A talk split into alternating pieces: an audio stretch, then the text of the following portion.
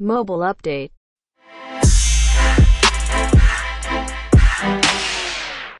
国内外のモバイルアプリマーケティングの最新トレンド情報を徹底解説したり、アプリ業界のゲストをお呼びしておしゃべりしている番組、モバイルアップデート、略してモバアップ。こんにちは、リプロの柏木です。こんにちは、リプロの稲田です。今週もよろしくお願いします。お願いします。はい。じゃあ今週も、えっ、と、今週のモバイルアップデートですかね。はい。今週に関しては2個のニュースを取り上げようと思っています。で、1個目に関しては先週も少しお話した内容になるんですけど、韓国で Apple がアプリ外決済手段を容認したんですけども、そこに関するちょっと続報というか、あの、若干物議を醸している部分があったので、そこに関してお話をしていければと思っています。で、2個目がリクルートさんがですね、新しいサービスを開始されたっていうところで、そこに関してちょっと軽く触れていこうと思ってます。はい。じゃあまずは、あの、先週に引き続いてのアップルさんのところですかね。改めてその韓国での Apple とか Google に対するいろいろんな動きの話をまとめておくと、まあ、韓国政府がですね、韓国議会の方がですね、Apple と Google に対してを、えっと、Apple と Google を明確にターゲティングした独占禁止法案というとこ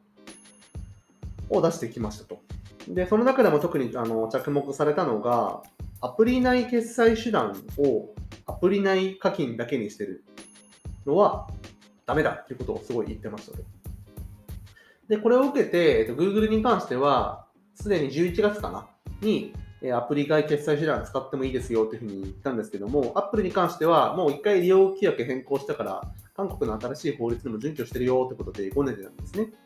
ただまあ韓国議会としてはそれは全然不服だったので、いや、そんなん全然準拠してないじゃんということで、再度、えっと、変えるように要求をして、結果、えっと、先週ですね、1月の10日とかかな、確かちょうど、に、アップルがようやく世界で初めて、アプリ外決済手段使ってもいいですっていうふうに容認をする方向を示しました。実装じゃないです。実装じゃなくって、まあじゃあそういうふうに進めていきますという方向性を示したという感じの、なんか非常に政治的な感じになってるんですけども、まあ、ようやくそこで動いたと思われたんですけども、一点あまり注目されてないんですけども、非常に重要な点がありまして、それが、アップルは今後、韓国内で非アプリ内課金使用時に関しても課金手数料というところを徴徴収する可能性が非常に高いんです。なんか変な文章ですよね。うん。非アプリ内課金利用時にアプリ内課金の手数料を徴収するってことですよ。アプリ内で課金してないのにってことでしょ。はい。非常に何か、なんか、よくわからない文章になってるんですけども。た ただちなみにこれ、Google に関しては11%の手数料を非アプリ内課金使用時にも徴収する意思っていうのを示しているんですよ。ああ、そっかそっか、言ってたね。そうそう。もうすでに言ってはいるので、まあ、Google も何言ってんだって感じなんですけど、Apple に関しても同等の手数料率を設定する可能性が高いというふうに言われています。もなんで設定するのって話なんですけど、一応、その Apple と Google としては、自分たちのプラットフォームで落としたアプリから収益が発生するなら、そのリリース費用とか、保守運用費用っていうところを考えると、まあ、課金手数料というところも一定は入ってこないとおかしくねっていうところを言ってるっぽいんですけう、ど、ああ、なるほどね。まあでもデベロッパーとしてはすごい不愉快ですよね、多分ね。何のために非アプリ内課金を使いたいのかっがね、そうそうそうそう。クリアになってないからね。そうなんですよ。でちなみにこのアップルに関しては、あの年末、オランダの方でも結構動きがありまして、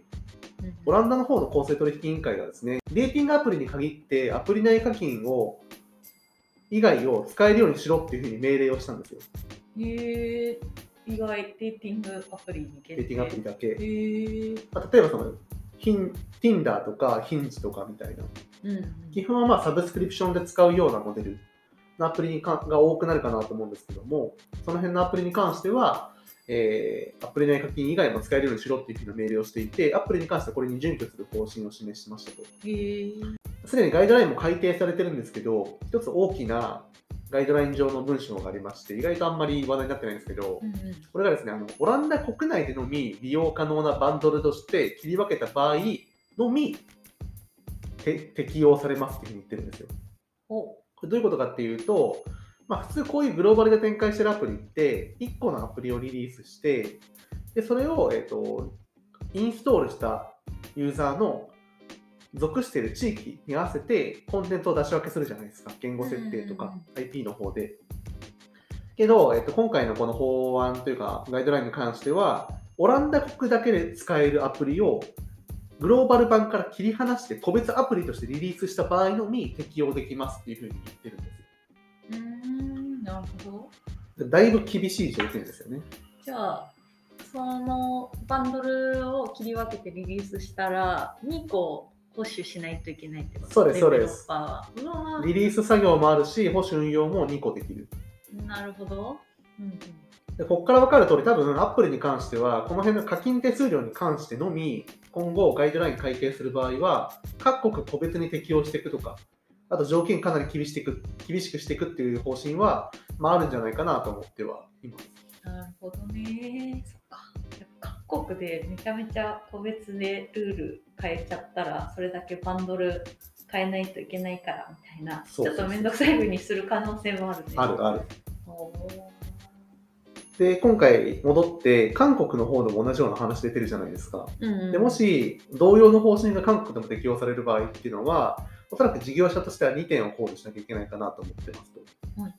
まず1個目が、柏木さんも言った通り、そのアプリの各国個別のバンドル切り分けのリリースとか、うん。あとは運用保守の対応コストっていうところ、これはデベロッパー側のコストの部分ですね。で、もう1個がユーザー側のサードパーティー決済手段への移動と利用の手間のコストと、あとそれに対する、えっと、享受できる利益のバランスというところ、うん。うんこの2点を考慮しなきゃいけないかなと思ってますと。で1点目の部分は先ほど言った通りですね、もう分かりやすく。例えばその韓国とかオランダとかで個別にこういう法案が適用される場合っていうのは、大量のアプリをリリースしなきゃいけないと、国ごとに。むちゃくちゃめんどくさいですよね。うんうんまあ、なので、ここはまあ分かりやすいかなと思うんですけど、2点目がサードパーティー決済手段への移動と利用手間コストの、えー享受できる利益とのバランスというところなんですけども、この例えばそのデーティングアプリがまあ分かりやすいんですけど、デーティングアプリの場合って基本的にサブスクリプションモデルがまあ多いじゃないですか。うんでそういう場合、例えばそのアプリ内課金を使用する旧来のパターンとかだと、初年度は30%手数料が徴収されて、翌年は15%徴収されますと。いうのがあるので、ユーザー側的にはこの30%分と15%分が上乗せされる形で金額が請求されてましたと。で、今後はその待望のサードパーティー決済が使用できるようになると、この30%、15%がそのまま消えるっていうのがまあ理想ではあるんですけど、今回のこのアップルの方針的には11%ぐらい乗せるんじゃないかと言われてますと。うんってなると、初年度的にはユーザーとしては確かに19%分浮くから、まあ、割かし大きな利益を享受できるかなと思うんですけど、翌年以降に関しては15、15マイナス11なんで4ポイント分しか浮かないことになっちゃうんですよね。うんなると、かなり高額のサブ、かなり高額のサブスクリプションじゃない限りは、この移動の手間とかを考えると、なんかあんまユーザー側としてもわざわざサードパーティー決済手段の方に移動して、決済するメリットってあんまないんじゃないかっていうのが思ってるところではありますね。なるほどね。そっか。まあ、サードパーティーで、あの、ペイペイみたいなキャッシュバックとかがあるんだったら動くかもしれないけどって感じだよね。そうですね。へえ今後動いてったら、あれなのかな。各バンドルを一気に開保守できるみたいな、あの、開発のツールとか出たりするのかもね。ありえそうですよね。なんか今とかでもその各国でのストアリスティングページ、そのストアページをもっと効率的に管理するみたいな、ローカライズツールとかあったりするんですけど、うんうんうんそこのその各国でのリリース作業をもっと効率化するみたいなものは、まあ、出るとは思いますああ、なるね。ほどね。この法案に従って、市場もどんどん便利になっていく可能性があると。ですね。まあ、すでにそのサードパーティー決済手段に使える決済プラットフォームっていうのも対応し始めているので、うんうんうん多分モバイルアップデートでも以前取り上げたのかなと思うんですけど、そうだそういう市場がまあ新しくできるのはいいことではありますけども、まとめると、この非アプリ内課金利用時の手数料徴収というところと、あとは各国個別のガイドライン適用のこの2点が、本当に各国で実現していく場合は、今までこの議論をしてきた内容っていうのは多分大きな影響はそこまで及ぼさないんじゃないかなと思ってます。うん。まあ、理由としてはその事業者側、ユーザー側、双方の、まあ、コストとメリットというところですね、のバランスが崩れるからというところが、まあ、理由になるかなと思うんですけども、まあ、いずれにしても、ここの部分の内容はもう少し注視が必要かなと思ってます。そうすぐにデベロッパーの方々が求める未来には もうちょっと時間がかかりそうですね。はい、1点目のニュース、そんな感じです。で2つ目が、リクルートさんの新しいサービスに関する話ですね。これちょうど1月の20日のリリースかな。17日にリリースしてる、はいはいはい。になってますと。でどういうサービスか簡単に説明してもらってもいいですか？あ私？はい。ですね、ウォウォッチハブっていうようなアプリでして動画配信サービスだったりテレビ局とか映画会社音楽会社舞台会社とかいろいろなあの企業さんですねが配信する動画コンテンツを集める集めてこう配信してるっていうようなアプリになっておりますとでコンセプトが動画を動画で選ぶっていうようなところで作っているみたいでしてで企業が配信する動画コンテンツ、まあ、VOD のアプリの中でこう配信しているようなコンテンツとかの宣伝動画をこう集めているようなアプリになってるみたいですね。ちょっとダウンロードして見てみたんですけど、まあ、例えば Hulu さんのものとか FOD さんのコンテンツとかあそういうようなところの宣伝の動画が何個かこう集まってるっていうような感じでした。えー、なるほど。うんうん、宣伝動画専門のチャンネルって感じか。そうね、結構オリジナルコンテンツとかをこうまとめてる方向っぽい。ね、TTV オリジナル。あ、もうすでに入ってる、その VOD 系で言うと、Hulu さんとか、えっ、と、FOD さん、DTV さん、UNEXT さん、ああ、じゃあもうだいぶ入ってるんですね、うんその辺パは最ラビと初の段階で。か、あの TVer とか多分入ってるかな。あんま外資系は入ってないですかね、まだ。外社はまだ入ってないね、確かに。えー、フルートさんのコネクションがあるとかなのかな。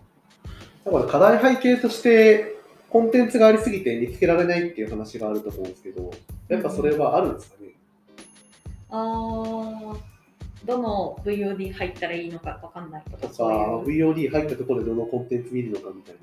そうね、結構やっぱ事業者さん、VOD 事業者さんとかも、どれをこう押してっていいかわかんないみたいなこととかあったりするよね。あと同じようなコンテンツ配信してるところでどこでその VOD を選んでもらうかみたいなのもあったりするから、はいはいはい。うまい訴求ができると、ここのアプリから遷移してもらって、アプリを選んでもらえるみたいになるんじゃないかな。なるほど。確かにな、Spotify もそうだし、Netflix もそうだけど、ああいう巨大なさストリーミングサービスって、まあパーソナライズレベルの、個人レベルのレコメンドがもう当然ではあるから。そうそうそう。で、各アプリとか横断で、なんか、あの、3連休、充実したあの他に向けた動画みたいな感じのプレイリスト機能とかもであるらしいですね。ああ、だからこのプレイリストに関しては、多分これ人力でやっていくんですよね。うんうん、あ、今あるのかな。頭を空っぽにして笑いたいあなたにおすすめ。なんでこれリコメンドしてくれたんだバレてんのかな、なんか。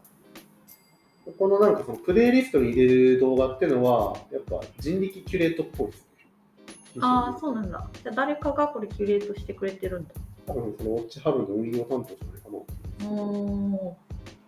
ここがどれぐらい精度というか、内容としてどうなんですか？えっと、空っぽにして笑いたいのはね、Hulu の桃梅っていうようなライトなやつとか、DTV の加納栄光の行くと死ぬかもしれない君試しとか、あなんかそれはありそう。そうそうそうそう。え UNEXT で映画トムとジェリーとか、結構いろんな VOD の、あの、空っぽにして笑いたい系が集めてもらえてるかも。へえなるほど。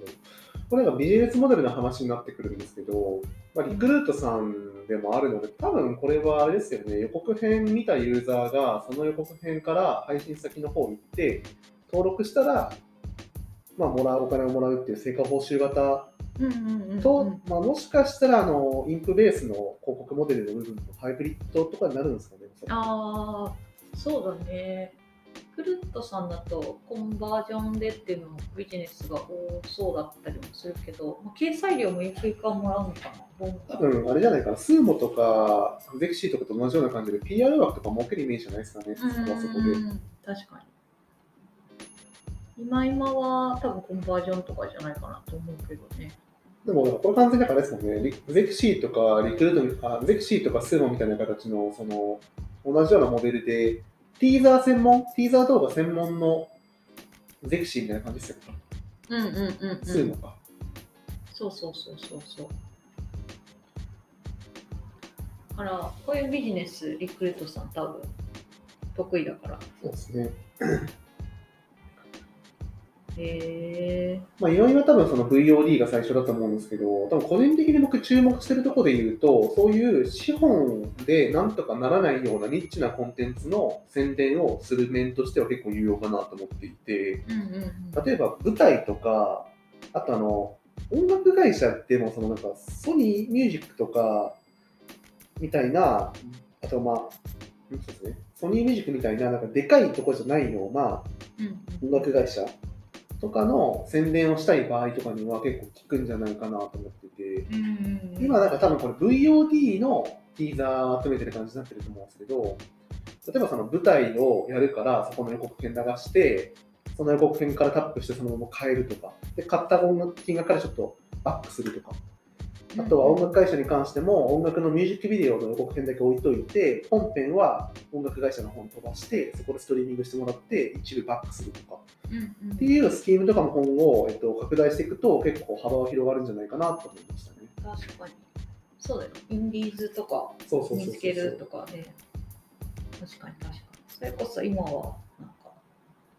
YouTube で見つけて聞くとか結構増えてきてるし、そういうのにも全然使えそうだよね。あとはなんかその、大手配給会社がやってないような映画、うんうん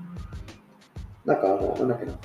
カメラを止めるなとかも結局、最初は一気にな SNS でバズったじゃないですか、あれも。うん。うんうん。で、別に CM とかも考えてたわけじゃないし、そういうなんか、ニッチと言っちゃあれだけど、なんかその大手配給会社じゃないような映画とかも、なんかこういうところでなあの予告編流して、送客するとかっていうのもなんかスキームとしてあるのかなと思いましたね。うん。確かに。普通に CM とか打つよりは多分、掲載料とかお金低そうだうん。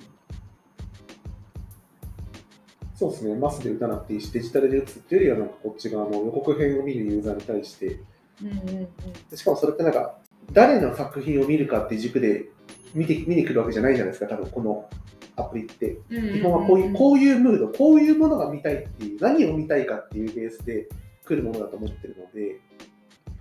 なおさらその、有名な俳優とか使ってなくても、そのプレあるプレイリストに入れてもらえれば、そういう思考がある人が一気に見てくれるわけだから、結構エンゲージメントも高くなるんじゃないかなっていう予想をしてはいますね。確かに。もう、なんとなくこういう雰囲気の探してるんだよねって感じだしね。そういう人って別に俳優をそこまで意識はしないじゃないですか。うんか最終決定するときとかは、まあじゃあこういう作品が2個あるけど、こっちの作品には自分の好きな俳優出てるから見ようって決定あるかもしれないけど、入り口の選定基準にはならないじゃないですか。そういう人ってそういう観点ではこのアプリはいいんじゃないかなって思いました。うん。ねちょっとどうなっていくのか。ワクワク。はい。という最新アプリの内容も触れて、今週は2個のニュースをお送りしました。はい。まあ、なんか今後、どっちのアプリも、アップルの内容も、今後の内容にちょっと期待ですね。はい。じゃあ、今回の放送の方もいかがでしたでしょうか？放送の方面白かった方、ぜひ、ハッシュタグモバアップでつぶやいてください。取り上げてほしいネタの方も絶賛募集しておりますので、ぜひぜひ Twitter での絡みお待ちしております。それではまた来週、この時間で、この時間？それではまた来週、モバイルアップデートでお会いしましょう。ありがとうございます。さよなら。Man.